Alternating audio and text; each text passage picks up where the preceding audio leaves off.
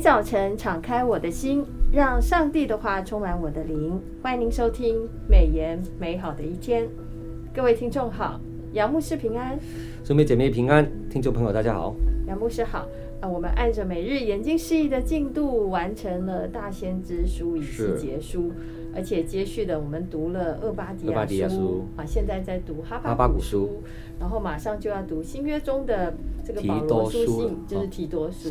哇，最近我们读好多书卷了，感谢主，在这个呃岁末年终之际，让我们能够领受这么多神的话语哦。是。那我们今天一样有三个问题要来请教一下杨牧师。第一个问题。以西结书哈，因为以西结书啊、实在太重要了，我们还是回到以西结书来做一个这个总结。是。以西结书的四十七、四十八章，先知在异象看见很美的景象啊，有河水，然后河水所经之地呢，滋生百物，是。两岸有各式各样的树木，而且所结出来的果子是不会断绝的，嗯、叶子也可可用来这个治病。神的子民可以分得地业，就是以色列地，更新后的以色列地各个支派的位置，跟那个圣宫地的位置，好像有那么一点可以拿出来谈的哈。是的。以及那个圣宫地跟归王之地又有什么关系呢？是啊，哈，这个是一个非常有趣的一个分地的一个亮光哈。那我们先看十二支派的分配地哈，那分或我们的圣宫地啊，不再是按着地理环境来区分的哦，而是从北到南按着一定的次序，非常工整的平行排列。北面从但支派开始，南面以呃以迦得支派为中。那西面侧哈，以地中海为界限，在圣殿以北分得的第一页哈，有七个支派哦啊，单支派、亚瑟支派、拿佛他利支派、马拿西支派。以法莲支派、流便支派，还有犹大支派，就是在以西结书四十八章一到七节所提的。圣殿以南分得的第一页有五个支派哦，哦，就是有便雅悯支派、斯面支派、以萨迦支派、斯布伦支派，还有加得支派，就是四十八章的二十三到二十九节。利未人不再分散在各支派了，所以得到的土地最接近神的圣殿，哦。我们再来看，从这样的工整的分地，我们可以体会到上帝是喜欢次序的哈。他重整以后的支派分地也是井然有序的哦。这表明他重整以色列家，就是要重新为他们定下一个新的次序，要他们按着这个新的次序来建立一个新的国家哦。啊，工地这个词啊，出现在哪里呢？就是以西结书四十五章一节，四十八章的第九节。原文希伯来文的这个工地哈、啊，是跟举祭这个名词是同一个哈、啊，一样的。举举祭是指什么呢？是专献给耶和华的地啊。这幅地有圣地啊，四十八章第八节。祭司之地啊，四十八章十到十二节；立位人之地，四十八章十三到十四节；城啊，就是四十八章的十五到二十节；还有君王所得的地，四十八章二十一到二十二节。美言作者吴少胡少明牧师哈，在十二月二十二号的研究释义里面特别指出，深宫地呃东西两侧各有一块王地哈，就是属于君王的。南北长十二点五公里，四侧王地的地界为地中海，东侧王地的东界为约旦河。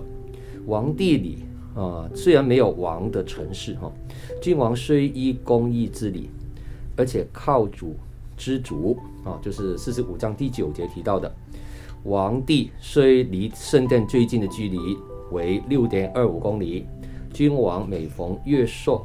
及安息日，必须要进入圣殿献祭、敬拜上帝。四十六章第一节有提到这样的事。君王必须在王地勤政爱民，欲工作臣引引领勤作，还有进圣殿殷勤服侍。因为君王与祭司立意以天上君王的原则治理新以色列。啊，在新以色列里面，我们看到那个地理的位置，嗯，其实中心点应该是圣殿。圣殿。哦，即便是王，是的，他其实并不是离这个圣殿最近的。是啊，其实圣殿最近的是大祭司，嗯，啊，还有啊相关的这些啊立位人，立位人。哦，我们就看到那个掌权的还是我们的上帝，对，我们的上帝是天上的宝座。感谢主。第二个问题，我想请问一下杨牧师，就是旧约最短的书卷。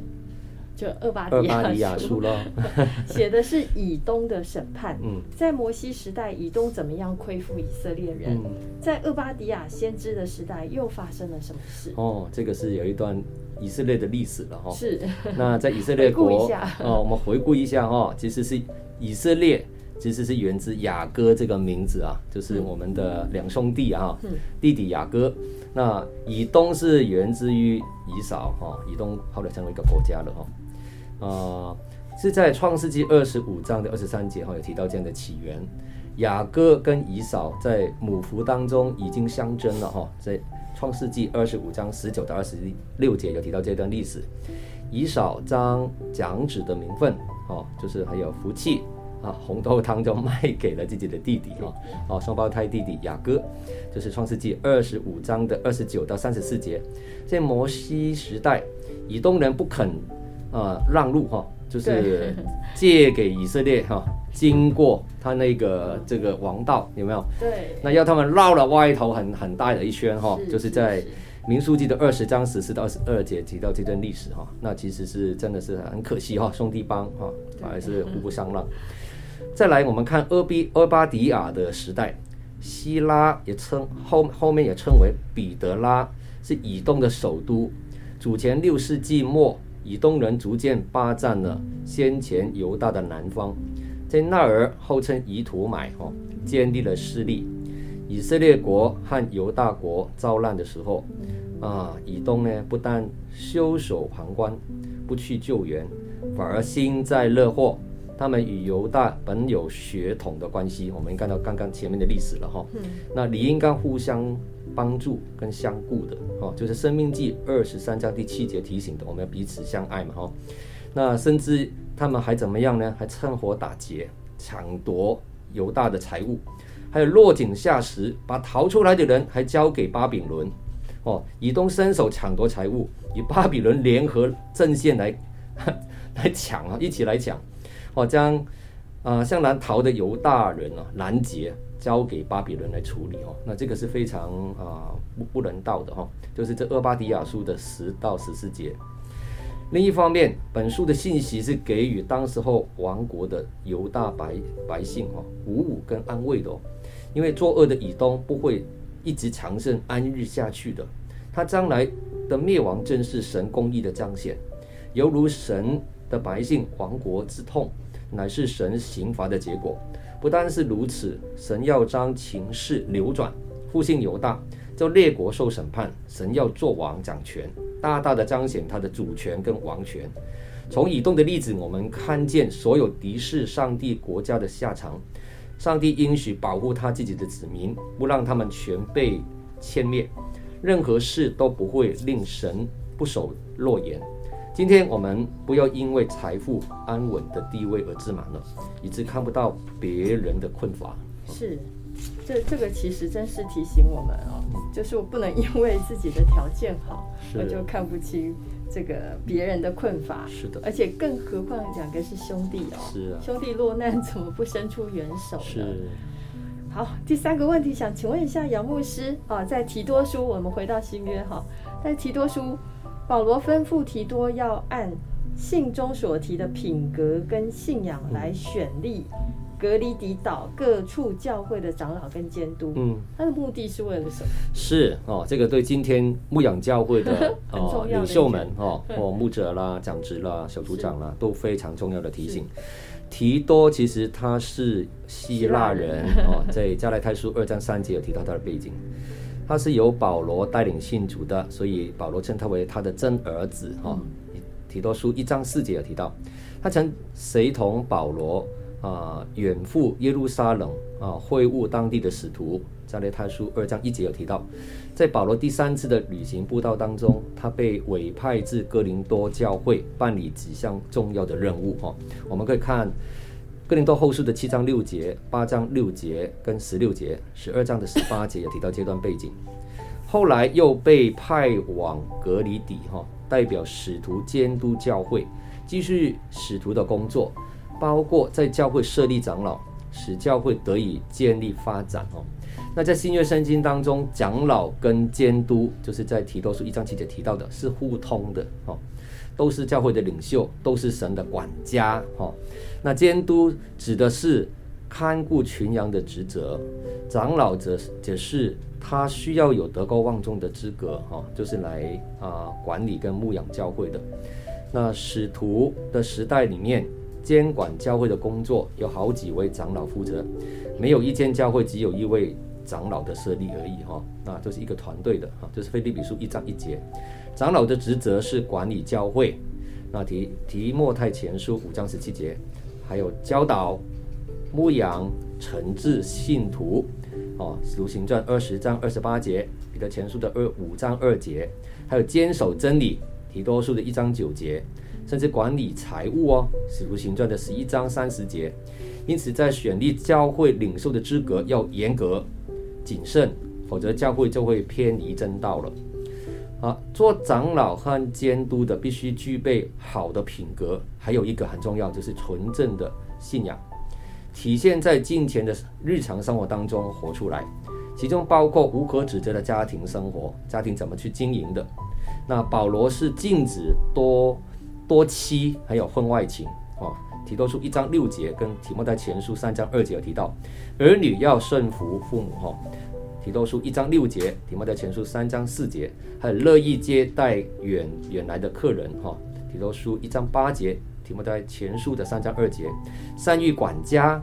提摩太前书三章四节，在个人的品格方面是有节制的，就是提多书一章七节，提到提摩太前书的三章二节，自守断正啊，就是提多书一章八节，提摩太前书的三章二节，不打人而且温和。提多书一章七节跟提摩太前书的三章八节，不争竞，提摩太前书三章三节提到的，还有不贪财，提多书一章七节，提摩太前书的三章三节，在教会外面有好名声啊，提摩提摩太前书的三章七节，不任性，提多书的一章七节，不暴躁，提多书一章七节，还有好善、公平、圣洁，哈，就是提多书一章八节。还有呢，不好酒哈，就是在喝酒方面是不不不会有这个啊、这个呃习性的，就是提多书一章七节跟提摩太前书三章八节，在真理方面他要固守真道，提多书一章九节，而且要善于教导哦，提摩太前书的三章二节、五章十七节，还有提多书的一章九节，初入教的人因为信仰根基不稳，不可以做监督。恐怕他会自高自大，容易落入魔鬼所设的陷阱里面，最终受到刑罚。就是提摩太前书的三章七节。所以，我们归纳一下，教会领袖肩负重任，因为教会是属永生神的。教会选领袖不应该只是因为他们受欢迎，更不应该任凭他们争团争权夺利。领受获选的原因呢，是因着他们尊忠真理，哈。那而且过一个逃神喜悦的圣洁生活，是，就是每一个神要兴起使用的人都要有个特质，就是他们有好的品格，好品格，纯正的纯正的信仰很重要，要尊重真理，然后过讨神喜悦的生活。是的，我想这是每一个基督徒也一辈子都要操练的功课哈。是，是，感谢主，谢谢杨牧师今天透过。啊，我们这一季所读的书卷就以西结书啊，这个是七章十八章的分享，还有这个厄巴迪亚书，其实也是提醒我们啊，兄弟之间的情谊哈，情谊要互对互相帮助，互相帮助，彼此相爱。嗯、然后在第三个提多书的部分也提到我们现在教会的一些问题，是。啊，怎么样选立长老跟监督，是。啊，这个都是我们应该学习的功课。是的，是谢谢杨牧师，呃，再次提醒各位听众。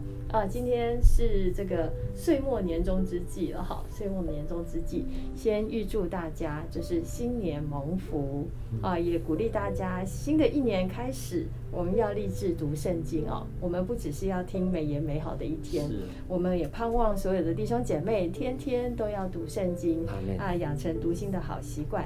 我们来领受神大能的更新。啊，愿神祝福大家。好，那我们今天美言美好的一天就分享到此，谢谢您的收听。愿上帝的话语丰富充满我们的生活，使大家福杯满溢。